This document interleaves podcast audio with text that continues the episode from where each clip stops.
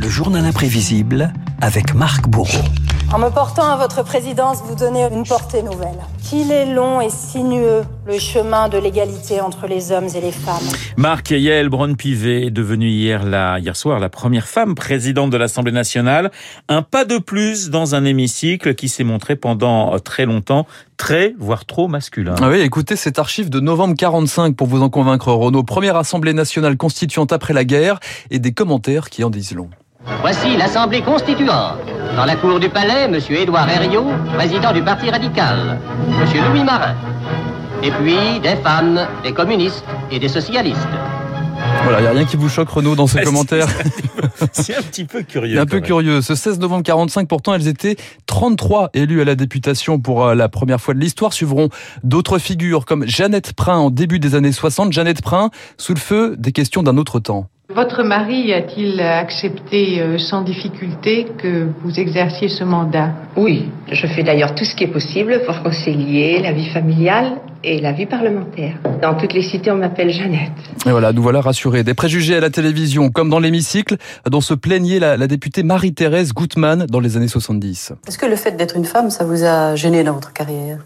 Absolument pas.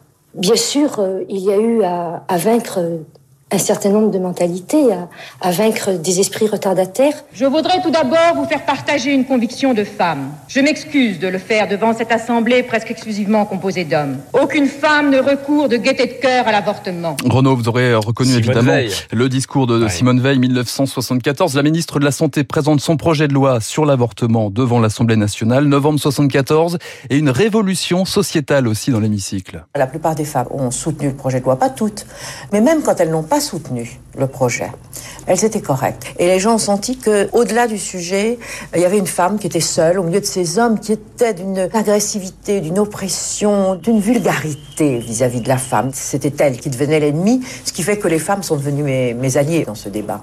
Madame Cécile Duflot, ministre de l'égalité des territoires et du logement.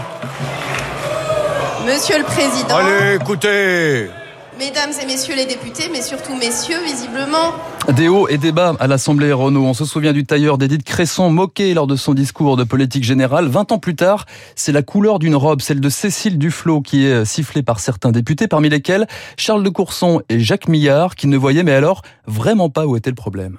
Madame Duflo est une jolie femme. Moi, j'aime les jolies femmes avec des robes. Elle était en robe. Je la trouve mieux en robe qu'avec un blue jean. Elle était très belle d'ailleurs, Madame Dufaux, ce jour-là. Elle avait une très belle robe, elle était tout à fait souriante et sémillante, et tout d'un coup, elle a piqué son phare. Bah, qu'elle pique son phare, hein, on s'en fout.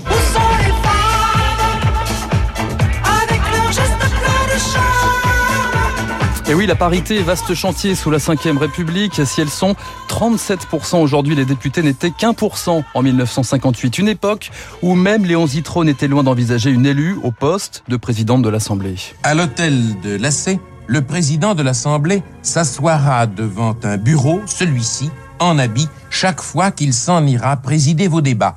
Le voici qui se lève. Passez donc, monsieur le président. 503 de vos collègues vous attendent. La porte s'ouvre sur l'avenir de la France, tandis que vous passez pour aller en séance sous les lustres de cristal scintillant de la grande galerie. 1958, c'est pourtant la première fois qu'une femme est élue vice-présidente. Marie-Madeleine Dienège, députée des Côtes d'Armor, et se souvenir d'une séance mouvementée à l'Assemblée. J'ai eu cet instinct qu'il ne fallait jamais reculer. Je me rappelle une fois dans une réunion, il y avait une femme qui criait d'une façon terrible. Et puis un jour, en prenant le métro, tout d'un coup, je vois quelqu'un qui arrive avec un grand sourire. Et alors elle me dit Oh, c'était moi qui vous portais la contradiction. On s'était rencontrés dans l'opposition, mais peu importe.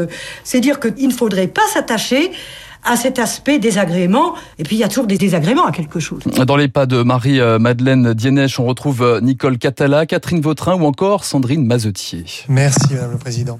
Madame le Président, Sandrine Mazetier, cet incident de séance en 2014 avec le député Julien Aubert. Je vous fais un petit rappel à l'ordre. C'est Madame la Présidente.